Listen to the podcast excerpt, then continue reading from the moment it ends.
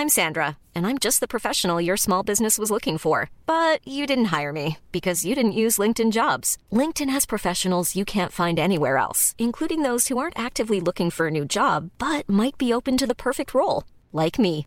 In a given month, over 70% of LinkedIn users don't visit other leading job sites. So if you're not looking on LinkedIn, you'll miss out on great candidates like Sandra. Start hiring professionals like a professional. Post your free job on linkedin.com/people today.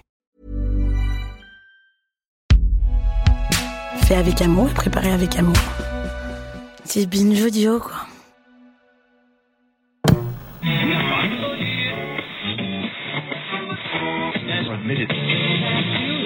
un enfant aux yeux de lumière qui voit passer au loin les oiseaux comme l'oiseau bleu survolant la terre voit comme le monde le monde est beau Nous sommes en 1977. Cette année-là, la chanteuse française Marie-Myriam remporte le concours de l'Eurovision, Giscard d'Estaing est président et un certain Emmanuel Macron vient au monde. Huit jours plus tard, c'est Benjamin qui naît en Bourgogne, d'une mère avocate et d'un père notaire. pour que la vie s'habille de fête et que la nuit se change en jour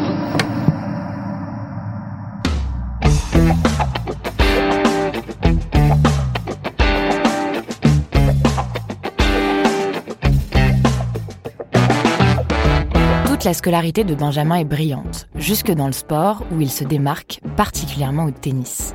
Il pense à devenir joueur professionnel, mais les tournois aux États-Unis sont trop contraignants. Il reste en France et intègre un internat dans un lycée catholique privé de Lyon.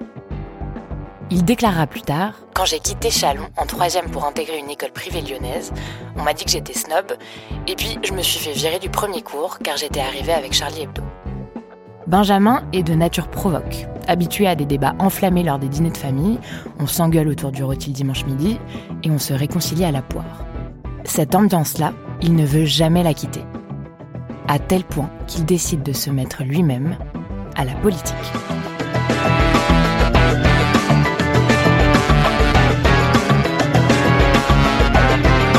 Connaissez-vous l'histoire de Benjamin Griveaux?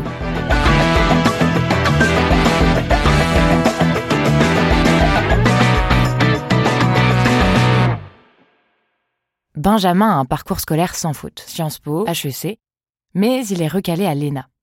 À la sortie d'HEC, il est toujours motivé par la politique et rejoint le mouvement À gauche en Europe, un club de réflexion social-démocrate créé par Dominique Strauss-Kahn, Michel Rocard et Pierre Moscovici. L'idée de ce club, c'est de participer à la refonte du socialisme français après l'échec de la gauche en 2002 et de promouvoir une Europe plus forte.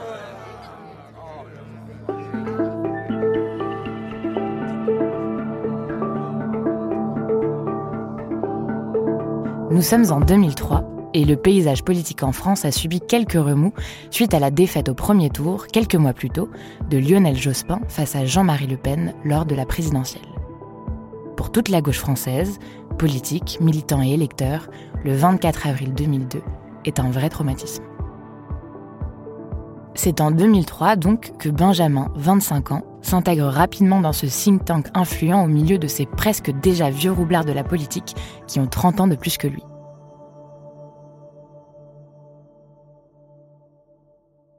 Sacrée expérience pour ce jeune homme que de travailler avec tous ces hommes bien plus expérimentés.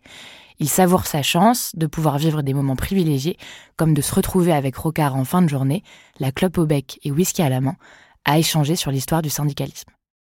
Pour Benjamin, c'est symbolique de se retrouver là. Rocard, c'est l'idole de sa mère. Alors quelle fierté pour ses parents quand il leur téléphone pour leur raconter sa vie d'aloca parisienne.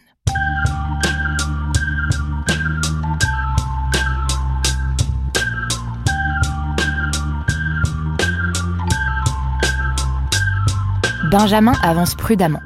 Petit à petit, il place ses pions et se rend indispensable. Il devient le protégé de DSK, Dominique Strauss-Kahn, qui lui accorde toute sa confiance. Pendant plusieurs années, il travaille dans son équipe avec en tête une échéance très précise, l'élection présidentielle de 2007. Mais c'est Ségolène Royal qui remporte la primaire du PS et DSK s'envole aux États-Unis pour devenir directeur général du Fonds monétaire international. Avant de partir, DSK dira à son poulain, droit dans les yeux Tu es considéré comme un technocrate qui a fait de bonnes études, mais ça ne suffit pas. Tu dois te faire élire. C'est bien intégré. Benjamin ne perd pas de temps et s'engage localement en gardant en tête les conseils de son mentor. En 2008, à l'âge de 30 ans, il est élu conseiller municipal de Chalon-sur-Saône et vice-président de l'agglomération de Chalon. Benjamin est très bien implanté localement, mais le 14 mai 2011, Édition spéciale sur BFM TV, bienvenue si vous nous rejoignez, édition spéciale depuis 7 heures ce matin pour ce qui constitue un véritable coup de tonnerre pour la classe politique française et pour la gauche. Dominique Strauss-Kahn a donc été inculpé d'agression sexuelle et de tentative de viol sur une femme de chambre de l'hôtel Sofitel de New York. Dominique Strauss-Kahn, qui apparaît depuis quelques mois comme le favori à l'élection présidentielle de 2012, est accusé d'avoir violé Nafissatou Diallo dans sa chambre d'hôtel au Sofitel à New York. Pour Benjamin et pour toute la gauche d'ailleurs, cette nouvelle est cataclysmique. Mais en politique, on n'a pas le temps de s'apitoyer. Il est préférable de suivre celui qui s'en sort le mieux. Il rejoint donc la campagne de François Hollande, qui est élu président de la République le 6 mai 2012.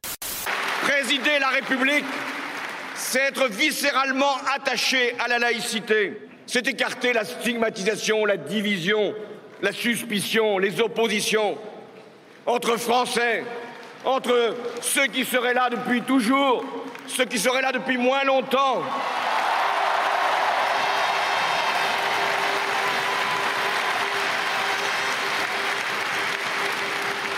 Présider la République, c'est élever ne jamais abaisser.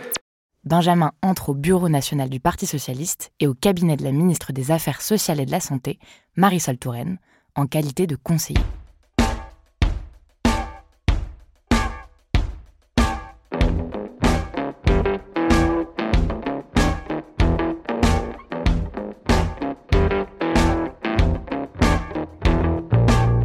C'est lors du mandat de Hollande que Benjamin repère celui qui a huit jours de plus que lui, mais qui semble avoir tellement plus d'expérience et de maturité politique.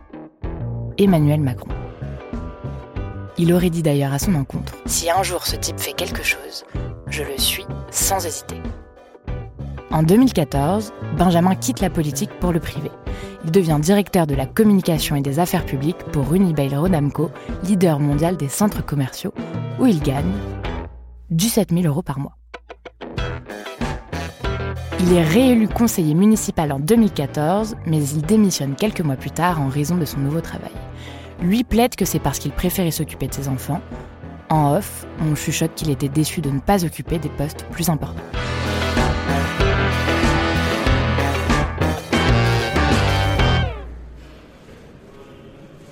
Octobre 2015, Macron est ministre de l'économie à Bercy. Benjamin est convié à le rejoindre pour travailler sur les tout débuts d'un parti, pour le moment encore embryonnaire, En Marche. Intégrer ce parti, ça implique de faire des sacrifices, de quitter son travail, de ne pas compter ses heures et surtout de ne pas avoir peur de se mettre des gens à dos. Le parti s'organise dans l'ombre et quelques mois plus tard, le 6 avril 2016, c'est officiel. En Marche est lancé. Voilà, c'est le nom de ce mouvement, En Marche. Ce sera un nouveau mouvement politique. Je ne sais pas si ça va réussir. Ce mouvement, ce ne sera pas un mouvement politique comme les autres, parce que je le veux ouvert. Et donc, il acceptera l'adhésion multiple. Vous pouvez être membre du Parti socialiste et adhérer à En Marche. Vous pouvez être membre des Républicains et adhérer à En Marche, ou membre d'un autre parti républicain. Benjamin quitte son poste dans le privé. Sa femme, avocate pénaliste, le rejoint dans l'aventure et est chargée de coordonner le groupe justice du programme. Tous les deux apparaissent régulièrement ensemble, cultivant l'image du power couple. Ils reçoivent toutes sortes de personnalités dans leur charmant appartement, situé dans le quartier Palais Royal, dans le premier arrondissement de Paris. Très chic. Benjamin s'investit énormément. Il accompagne Emmanuel Macron partout. Et ça paye. Il devient rapidement référent des porte-paroles du mouvement En Marche, il choisit qui passe ou non dans les médias, et en profite par la même occasion pour y apparaître lui aussi. Bref, Benjamin Griveaux se fait un nom.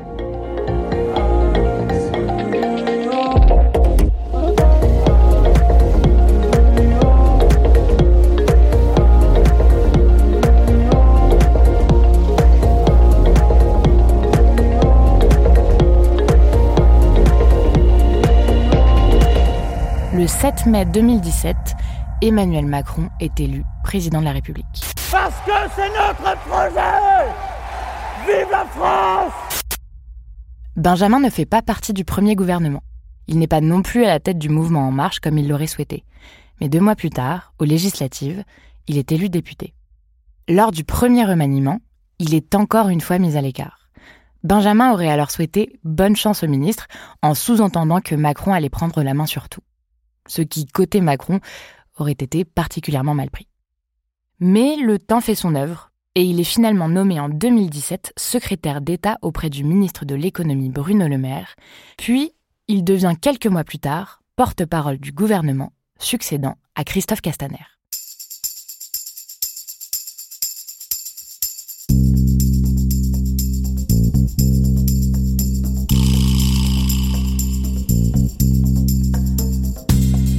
Entre les mois d'août 2017 et juillet 2018, il devient la personnalité politique la plus présente dans les matinales, où il passe 43 fois. Il réussit un autre exploit. En pleine crise des Gilets jaunes, alors que des manifestants défoncent son portail et attaquent son bureau avec un chariot élévateur, il doit s'enfuir et trouver refuge à Matignon. Une première dans l'histoire de la Ve République.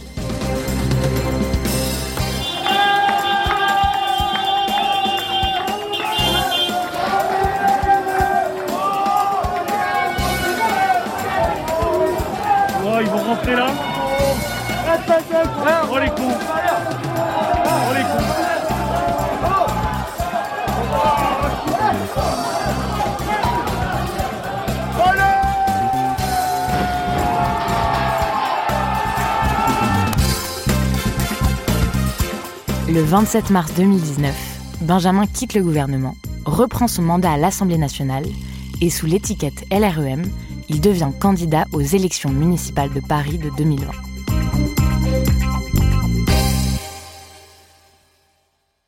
Il est le favori, d'autant plus que le contexte politique est très favorable à la majorité présidentielle.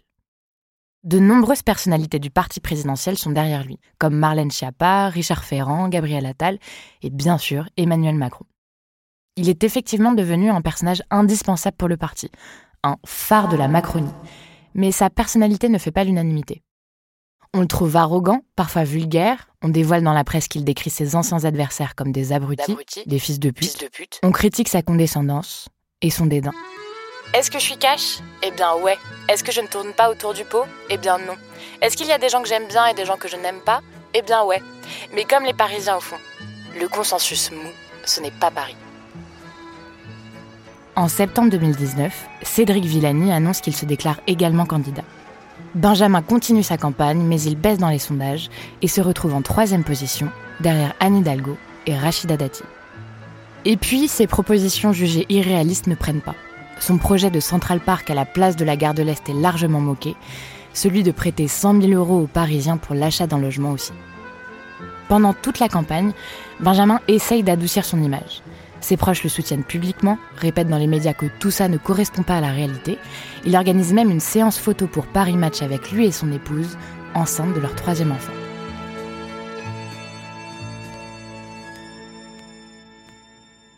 Mais cette opération séduction est stoppée brutalement.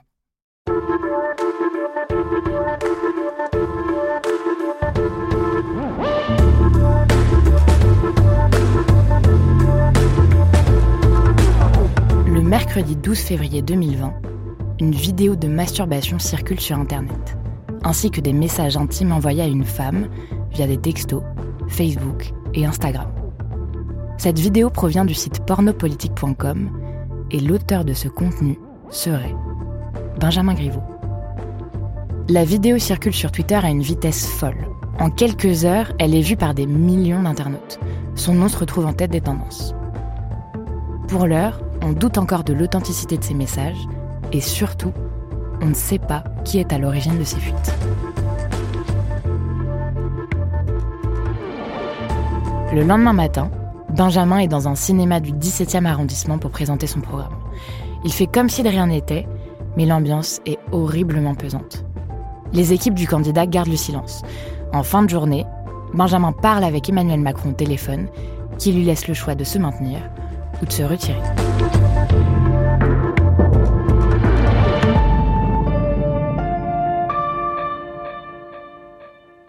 Il faut attendre 24 heures pour que l'auteur de ces publications fasse son apparition. Il s'agit de Piotr Pavlensky, un artiste russe, réfugié politique en France, connu pour ses actions provocantes et contestataires. En 2017, il avait tenté de mettre le feu à la Banque de France et avait été condamné à trois ans de prison, dont deux avec sursis. En 2012, il s'était cousu les lèvres pour soutenir les Pussy Riot, condamné à la prison après une prière punk critiquant Vladimir Poutine. En 2013, il avait cloué ses testicules sur la place rouge, en Russie. Le jeudi 13 février 2020, le lendemain donc, Piotr Pavlensky déclare au journal Libération C'est quelqu'un qui s'appuie en permanence sur les valeurs familiales, qui dit qu'il veut être le maire des familles, et cite toujours en exemple sa femme et ses enfants. Mais il fait tout le contraire. Ça ne me dérange pas que les gens aient la sexualité qu'ils veulent, mais ils doivent être honnêtes. Mais lui veut être le chef de la ville et il ment aux électeurs. Je vis désormais en France, je suis parisien, c'est important pour moi. Vendredi 14 février, à la mi-journée, Benjamin annonce son retrait de la campagne des municipales dans une vidéo de 3 minutes. En annonçant ma candidature à la mairie de Paris, je connaissais la dureté de la vie politique. J'ai décidé de retirer ma candidature à l'élection municipale parisienne. Cette décision me coûte, mais mes priorités sont très claires. C'est d'abord ma famille. Pour Piotr, ce coup est un acte politique. L'idée est de dénoncer l'hypocrisie et le mensonge de Benjamin Griveaux, comme toutes ces personnalités qui ne cessent d'imposer leur puritanisme à la société, alors qu'ils le méprisent eux-mêmes. C'est du jamais vu. Et en France, c'est une onde de choc. Les médias décrivent un renoncement inédit, une affaire sans précédent, un tournant dans la vie politique française, un coup de tonnerre. On évoque même la série britannique Black Mirror. La classe politique apporte en quasi-totalité son soutien à Benjamin Griveaux au nom du respect de la vie privée. Anne Hidalgo appelle au respect de la vie privée des personnes. Cédric Villani tweet son soutien plein et entier dans cette épreuve. David Béliard, candidat écologiste à Paris, déclare Le respect de la vie privée est un droit fondamental. Aucun engagement public, politique, ne doit le remettre en cause. Les responsables du gouvernement et de son parti lui adressent aussi leur soutien. Édouard Philippe, Marlène Schiappa, Stanislas Guérini ou Sibeth Ndiaye et Jean-Luc Mélenchon qualifie d'odieuse la publication de ces images. Alexis Corbière, quant à lui, critique l'américanisation de la vie politique. Seule Marine Le Pen, de son côté, qualifie Griveaux d'irresponsable. Benjamin porte plainte contre Piotr Pawlenski, ainsi que la femme avec qui il a échangé des messages, Alexandra de Tadeo, dénonçant un piège organisé à son encontre. L'affaire est un coup dur pour Macron, qui avait exprimé plusieurs fois son soutien à cet allié de la première heure. Selon le canard enchaîné, il aurait déclaré Mais quelle connerie Comment a-t-il pu faire ça? Il y a des choses qu'on ne peut plus faire quand on est publiquement exposé. Et certainement pas de commencer une improbable carrière de cinéaste. Le 15 février 2020, Piotr Pawlenski et sa compagne, Alexandra de Tadeo, sont interpellés à Paris. Elle a 29 ans, est étudiante à Assas et passionnée de culture russe, et les deux vivent une relation depuis janvier 2019.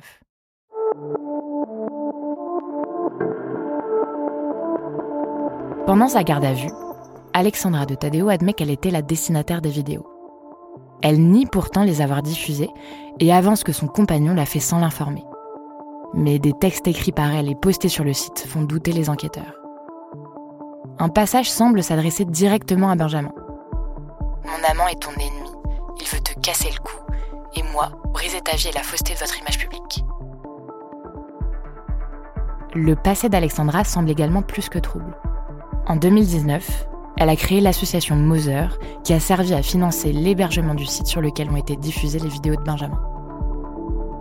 D'autres messages reçus par la jeune femme le jour de la diffusion de la vidéo et la félicitant pour cette belle action font croire au magistrat instructeur que cette dernière était largement au courant du projet le couple est mis en examen et placé sous contrôle judiciaire.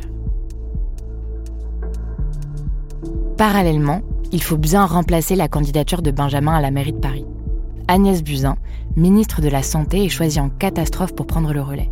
Cette nomination fait scandale, puisqu'elle abandonne son ministère au pire moment, Nous sommes au tout début de la pandémie de Covid-19. Seul point positif, cette affaire a au moins le mérite de faire éclipser celle de Griveaux.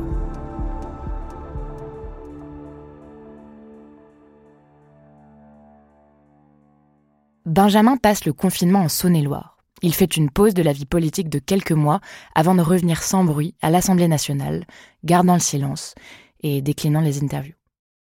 Le 12 mai 2021, Benjamin Griveaux annonce qu'il arrête la politique dans un message sur les réseaux sociaux. Le procès intenté au couple n'a à ce jour pas encore eu lieu. Piotr Pawlenski et Alexandra de Tadeo seront jugés pour atteinte à l'intimité de la vie privée et utilisation, conservation et divulgation d'images à caractère sexuel. Aujourd'hui, Benjamin Griveaux se fait discret. En janvier dernier, près de deux ans après l'affaire, il a posé des mots sur ce qui s'est passé dans un documentaire diffusé sur France 5. C'est d'une très grande violence et euh, chez moi, la, première réaction, ce que je ressens d'abord, c'est de la colère. Et c'est de la colère contre moi-même. J'ai évidemment manqué de vigilance. Ça, c'est euh, la colère du responsable politique. Et puis, euh, il y avait la colère euh, du mari et du père de trois enfants. Et celle-là, je la garderai pour moi. Benjamin est retourné dans le privé.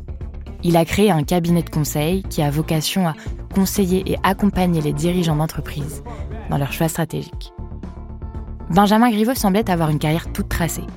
Il aurait pu évoluer, à l'image de ceux qui l'ont formé quelques années plus tôt, et devenir comme eux un vieux roublard de la politique qui évolue de poste en poste. Mais c'était sans compter la violence de ce milieu qui peut, en quelques clics, briser toute une carrière.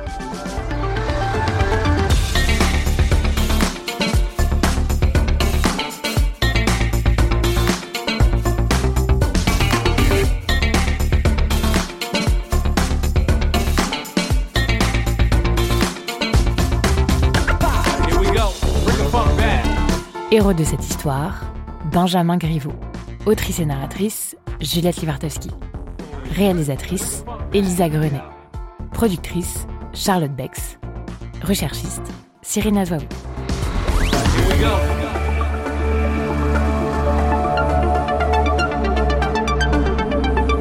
Bring the.